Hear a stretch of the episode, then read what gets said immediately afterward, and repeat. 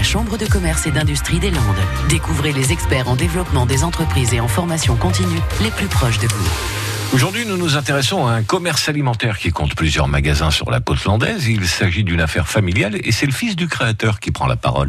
Je me présente, je suis Kevin Péot, le gérant du magasin chez Popol à Mimizan. Donc nous sommes un primeur qui existe depuis 1950 euh, sur la commune de Biscarros et nous avons étendu notre activité sur le secteur de Mimizan. Notre activité euh, se décline en plusieurs points de vente. Euh, nous vendons des fruits et légumes, du vin, de la crèmerie, des fromages, des olives et de l'épicerie fine. Nous sommes actuellement 11 salariés au sein de, de l'entreprise. Notre journée type euh, commence très tôt. Nous attaquons à 2h du matin pour ce qui est des achats sur le, le secteur de, de Bordeaux-Brienne et ensuite nous faisons la mise en place dans les magasins, la vente la matinée, puis on retourne l'après-midi refaire des achats un petit peu partout dans le sud-ouest, que ce soit le Tarn-et-Garonne, le Lot-et-Garonne ou la Gironde. Et voilà comment se déroule un petit peu notre journée, qui commence très tôt et souvent se finit très tard.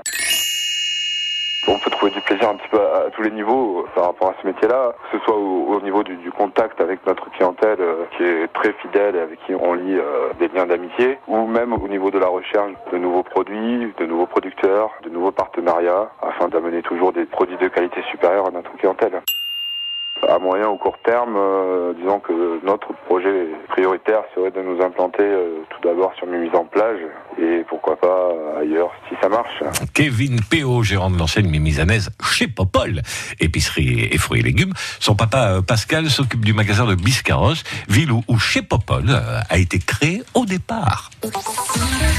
À réécouter et à podcaster sur l'appli France Bleu.